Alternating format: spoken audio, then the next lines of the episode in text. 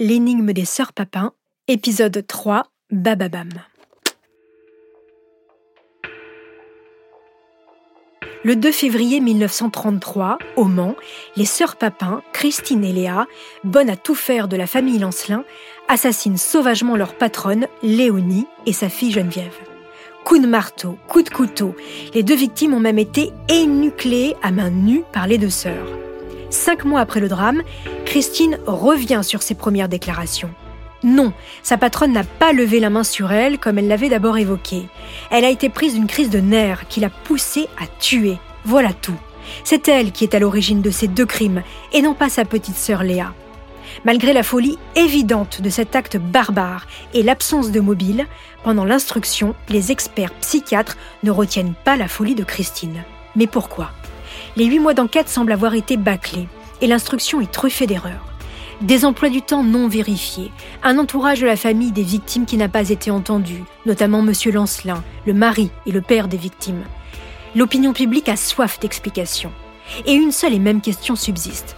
Pourquoi ces deux femmes ont-elles tué aussi sauvagement leur maîtresse jusqu'à leur arracher les yeux?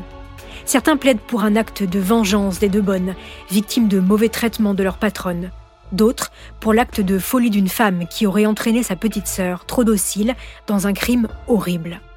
C'est dans ce contexte que s'ouvre le procès le plus attendu de l'année 1933.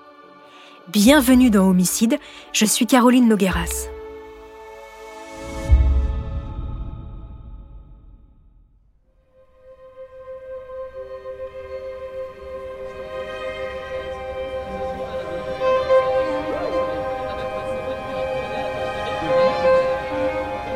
Vendredi 29 septembre, devant les assises de la Sarthe. Une quarantaine de reporters sont là. Paris Soir, Le Petit Parisien, Le Matin, le Journal de la Sarthe et même des envoyés spéciaux de la presse étrangère ont fait le déplacement pour assister au procès des sœurs Papin, une affaire d'une ampleur exceptionnelle. Parmi les journalistes, certains ont pris parti pour les accuser. C'est le cas des reporters de l'humanité et de détectives. Selon eux, les sœurs Papin sont les victimes de la bourgeoisie, les esclaves d'une société de nouveaux riches. Leur crime, c'est celui de la révolte, de la misère et de l'exploitation. Même Simone de Beauvoir et Jean-Paul Sartre, grands écrivains du début du XXe siècle, voient dans la tuerie des deux bonnes un crime de lutte des classes. Les abords de la cour d'assises sont noirs de monde, à tel point que pour la première fois, un arrêté du maire réglemente l'accès du palais de justice. Des centaines de policiers sont mobilisés pour contenir la foule compacte. Le procès n'est prévu que sur une journée. Une journée seulement, pour juger deux meurtrières et tenter de faire toute la lumière sur l'horreur des crimes. L'audience démarre en début d'après-midi dans une salle pleine à craquer. L'heure est grave. Les filles Papin en cours la peine de mort. Les deux sœurs arrivent, la tête basse, n'osant affronter le regard de la foule. Christine porte un manteau beige, les cheveux ramenés en chignon qui lui dégagent le visage. Léa a revêtu un manteau noir sur sa silhouette frêle. On est loin du cliché pris par le jeune reporter du journal de la Sarthe le soir du drame, où l'on voit les deux sœurs, cheveux en bataille, regard vide et vêtues d'un simple peignoir. Dans l'assistance, c'est qu'on serait presque déçu les deux femmes n'ont pas le visage de dangereuses criminelles.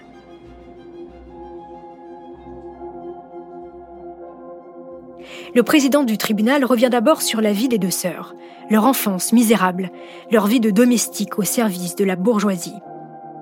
Les deux accusées, à la demande du président, racontent à nouveau devant la cour ce qu'elles ont fait subir à Léonie et Geneviève Lancelin. Toujours le regard baissé, elles s'expriment d'une voix presque inaudible au point que l'on se demande comment ces deux femmes ont pu à ce point s'acharner pendant 20 minutes sur deux autres femmes. Puis le médecin légiste détaille son rapport et les tortures subies par les deux victimes. Je vous laisse imaginer les réactions dans la salle. C'est au tour ensuite des trois experts psychiatres de venir déposer à la barre. Et ils confirment ce qu'ils ont déjà exposé dans leur rapport, à savoir Au point de vue héréditaire, pathologique, physique, nous n'avons trouvé chez ces deux femmes aucune trace susceptible de diminuer leur responsabilité pénale. Elles sont normales et pleinement responsables. Mais l'avocate de Christine, maître Germaine Brière, à noter que c'est la première femme inscrite au barreau du Mans, n'a pas dit son dernier mot. Pour contrer l'expertise des trois hommes, elle fait venir à la barre le docteur Logre, un psychiatre reconnu qui travaille à la préfecture de police. Il a réalisé une contre-expertise. Et manifestement, il n'a pas vu la même chose chez les sœurs Papin. Il pose chez Christine un diagnostic d'anomalie mentale engendrée par une hystéroépilepsie avec une perversion sexuelle et idée de la persécution, avant de conclure qu'il s'agit peut-être d'une forme d'homosexualité incestueuse. En d'autres termes, il soupçonne chez Christine à la fois de la schizophrénie, mais également un amour incestueux envers sa sœur. Et il va plus loin. Selon lui, le coupable n'est ni Christine, ni Léa, mais le duo formé par les deux sœurs. Cette expertise est immédiatement balayée par le jury, ne croyant pas à la folie de Christine. Dans sa plaidoirie, l'avocat de René Lancelin réclame la guillotine pour Christine et la prison à vie pour Léa. Les avocats de la défense, eux, plaident la folie de leur cliente, afin que soit retenue leur irresponsabilité et qu'elle soit placée à l'asile et non en prison. Avant que le jury ne se retire pour délibérer, le président du tribunal demande aux accusés si elles ont quelque chose à ajouter pour leur défense.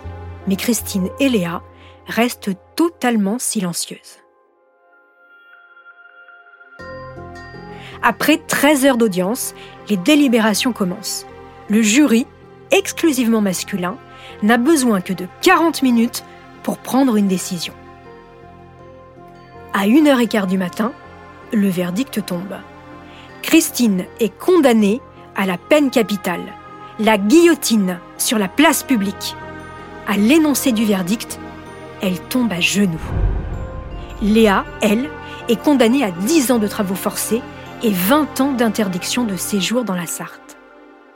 Des années plus tard, cette décision pose toujours question.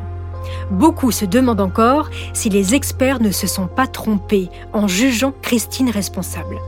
C'est par exemple le cas du docteur Dachary, ancien médecin-chef de l'hôpital psychiatrique du Mans, interviewé cette fois-ci en 2000 dans le documentaire de Claude Ventura. Alors, effectivement, le docteur Logre, qui était, euh, qui était présenté par la défense, a, bien souligné euh, qu'il y avait certains aspects qui paraissaient être de l'ordre de la pathologie.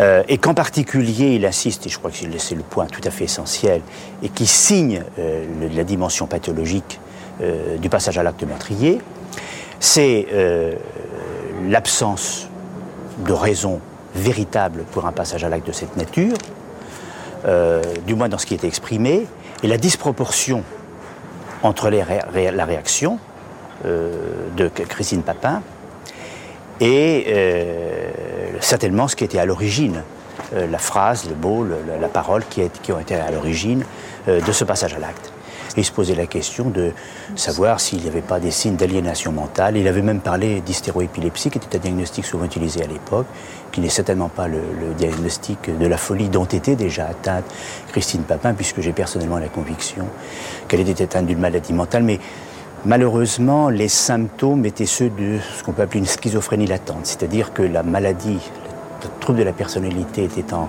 en préparation, mais ne s'exprimait pas, sauf vraisemblablement dans certains moments de très grande tension.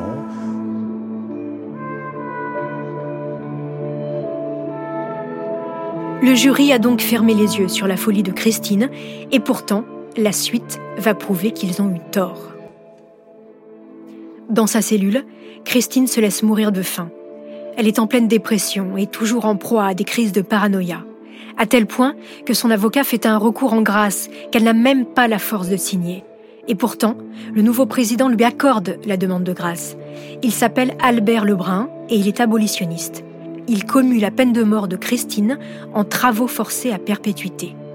La détenue est transférée à la prison de Rennes Mais derrière ces quatre murs, elle s'enfonce chaque jour un peu plus dans l'enfer de la folie. On fait même venir Léa pour tenter de la sortir de son état particulièrement inquiétant. Mais Christine ne reconnaît même pas sa petite sœur. Finalement, elle est transférée à l'asile, où elle sombre dans une lente agonie. Elle mourra en mai 1937, à l'âge de 32 ans, d'une attaque pulmonaire consécutive à son refus de s'alimenter.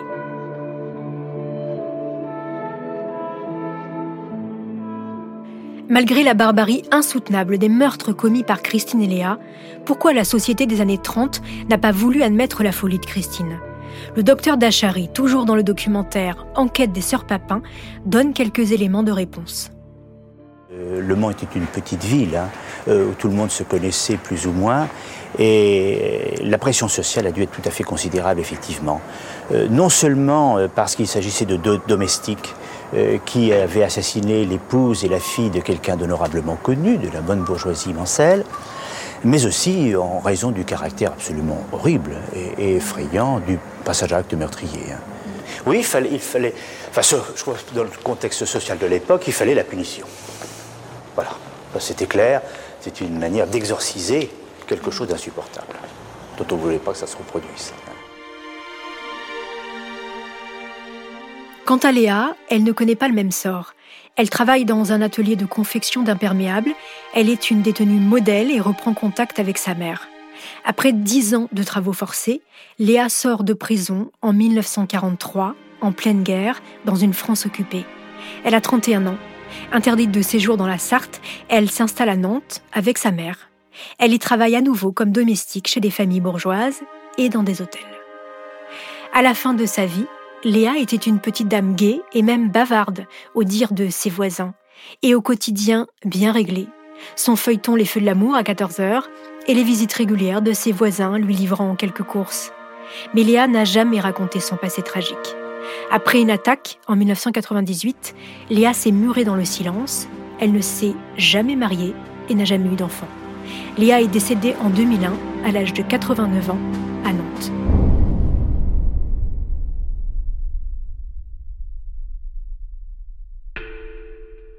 Dans le quatrième et dernier épisode de l'énigme des sœurs Papin, nous aborderons la personnalité des Lancelins, et plus particulièrement celle de René Lancelin, ce notable de la ville qui se fit bien discret après la mort de sa femme et de sa fille. Avait-il des choses à se reprocher? Peut-être. Pour aller plus loin, je recevrai Frédéric Chauveau, professeur d'histoire contemporaine et auteur du livre L'effroyable crime des sœurs Papin aux éditions Larousse. Il nous apportera son éclairage sur toute cette histoire. En attendant la dernière partie de ce fait divers qui marqua les années 30, n'hésitez pas à me laisser des commentaires sur Apple Podcast ou Castbox.